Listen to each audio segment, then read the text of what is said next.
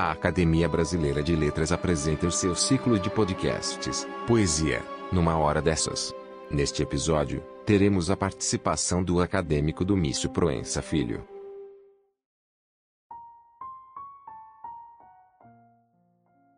Olá, em nome da Academia Brasileira de Letras, eu, Antônio Torres, agradeço a todas e todos pela audiência e saúdo o acadêmico Domício Proença Filho, que na Casa de Machado de Assis, da qual já foi presidente em duas gestões, ocupa a cadeira 28 desde 2006.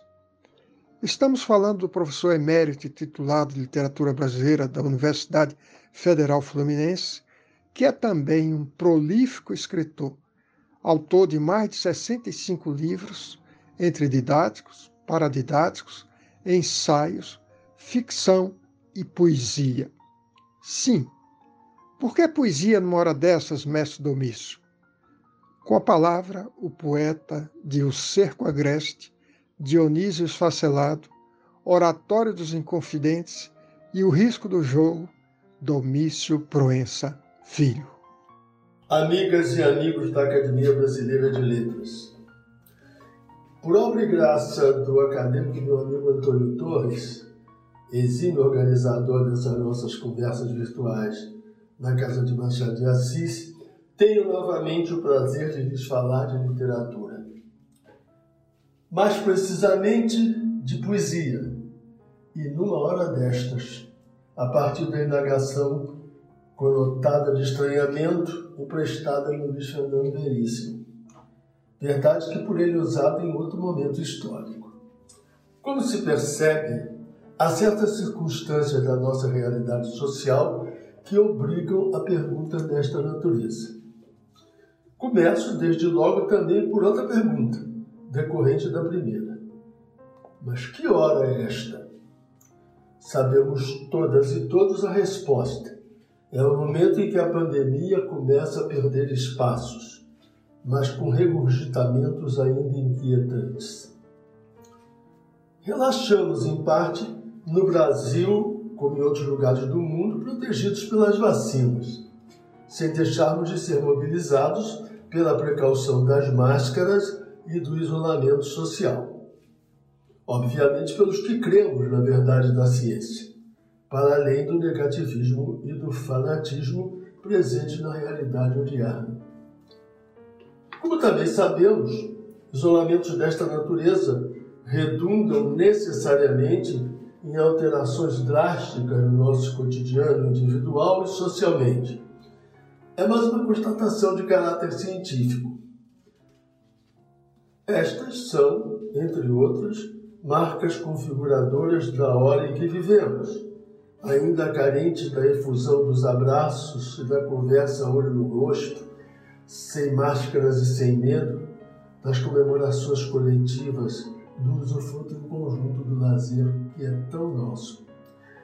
Tais circunstâncias conduzem necessariamente à reflexão sobre o nosso estar no mundo e o nosso ser no mundo. Sobretudo diante da concretização diuturna da ação da grande ceifadora, em massa, marcada pelo repentino assustador. Nessas horas, o convívio com o poema se torna um dos elementos superlativos. Vejamos, e permitam-me reiterar o que já afirmei em encontro virtual nesse mesmo espaço da academia converte-se na sua condição de texto de literatura numa das prazerosas formas de preencher o tempo. Obviamente, para quem cultiva o hábito da leitura, da leitura das manifestações literárias. E nós sabemos que preencher o tempo se torna, nessas instâncias, imperioso. A leitura do texto literário é uma prática, entretanto, que leva a muito mais contribui para a nossa compreensão de nós mesmos, do mundo em que vivemos, do outro com que convivemos e da nossa relação com as coisas do mundo e do outro. Eu me situo entre os que entendem que o poema, na sua condição de texto literário, possibilita uma sintonia com que nele se configura, independentemente de tempo e de espaço.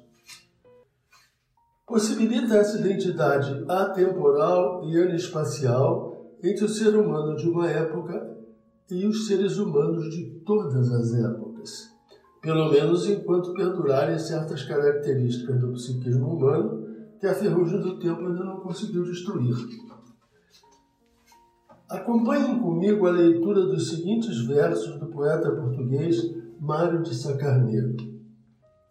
Perdi-me dentro de mim porque eu era labirinto, e hoje, quando me sinto, é com saudades de mim.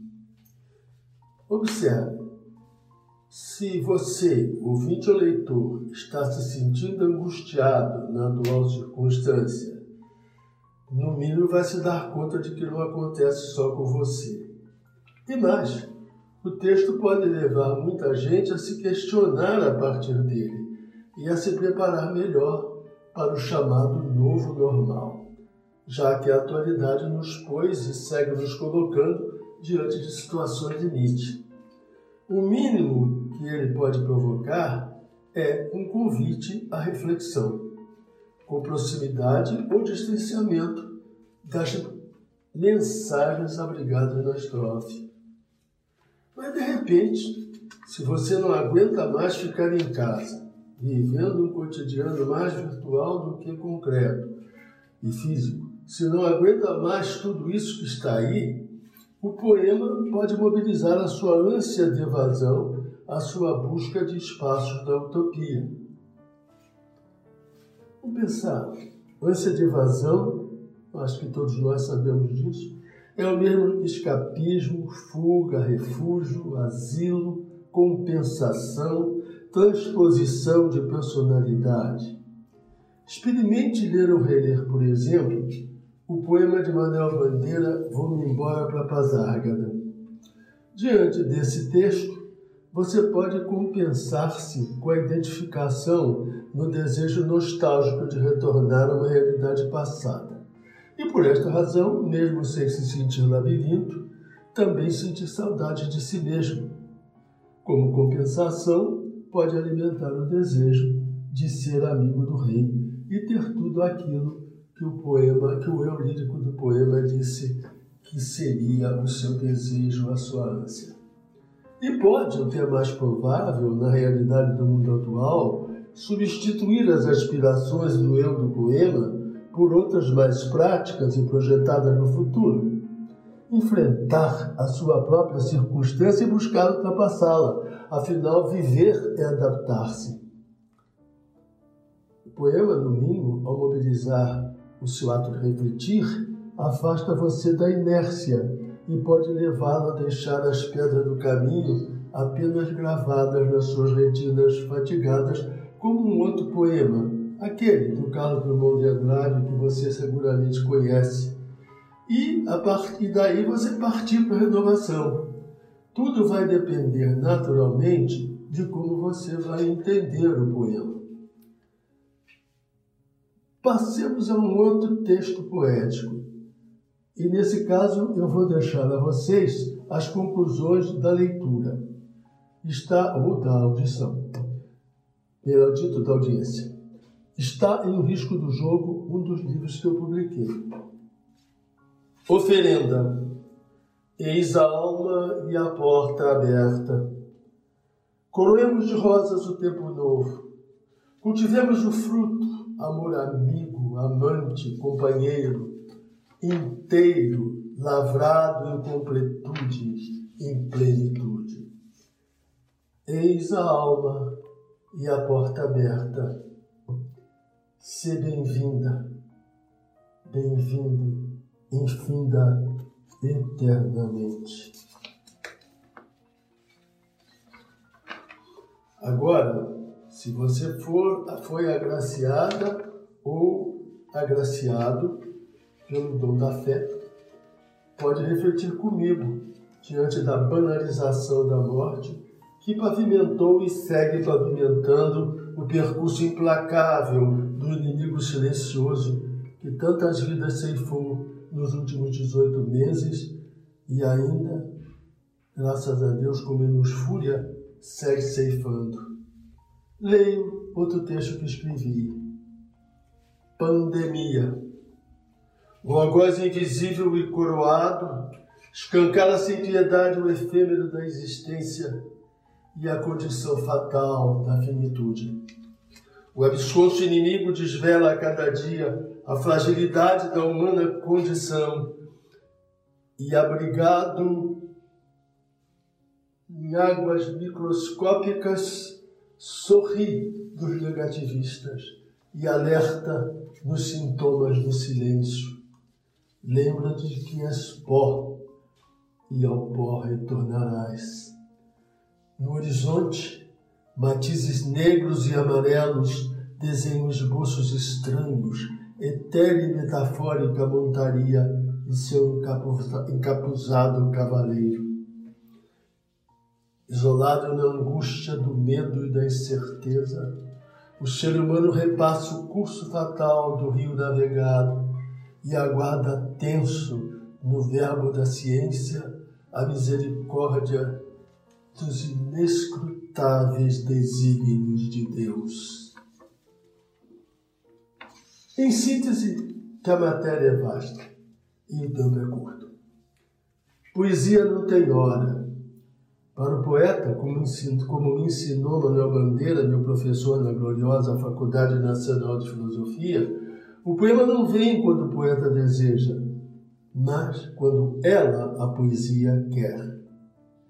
O leitor, repito, o texto poético mobiliza, entre muitas decorrências da leitura, projeções, catarses, compensações.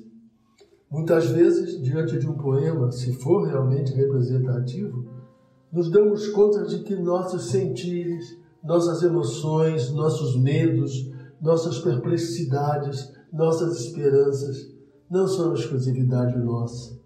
E isso nos aproxima do outro, nos ajuda a suportar momentos como o que atualmente vivemos em escala planetária, mobiliza a nossa solidariedade. O poeta, artista da palavra, é copartícipe da nossa humanidade. Incorpora no seu texto, por força do mistério da arte literária, elementos dessa dimensão que nos são comuns. Os poemas, textos de literatura, alimenta o nosso imaginário individual ou coletivo, mais que nunca em tempos como o que vivemos hoje.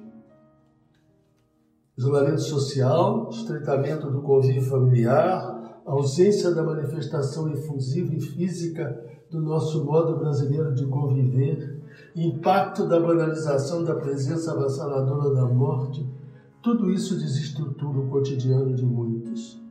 Seres humanos, somos seres gregários por excelência. O poema reunifica, solidariza e pode levar o leitor ou ouvinte a conclusões pelo menos compensatórias. Não estou só nesta sofrência. Situa o leitor de maneira mais ou menos possível, e quem o afirma é o historiador Paul Zontor, num espaço inter, intertextual de, de confluência. Espaço este que pode envolver aceitação, recusa e, o que é mais que nunca oportuno, transformação de outros discursos. E não impõe cronologia para a sua leitura.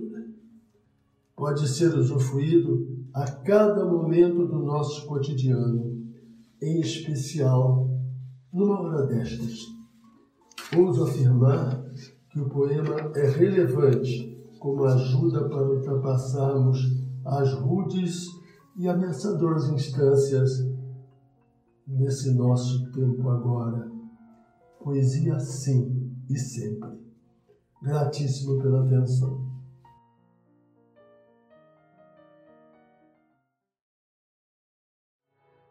Você pode acessar todos os podcasts da academia através do nosso site.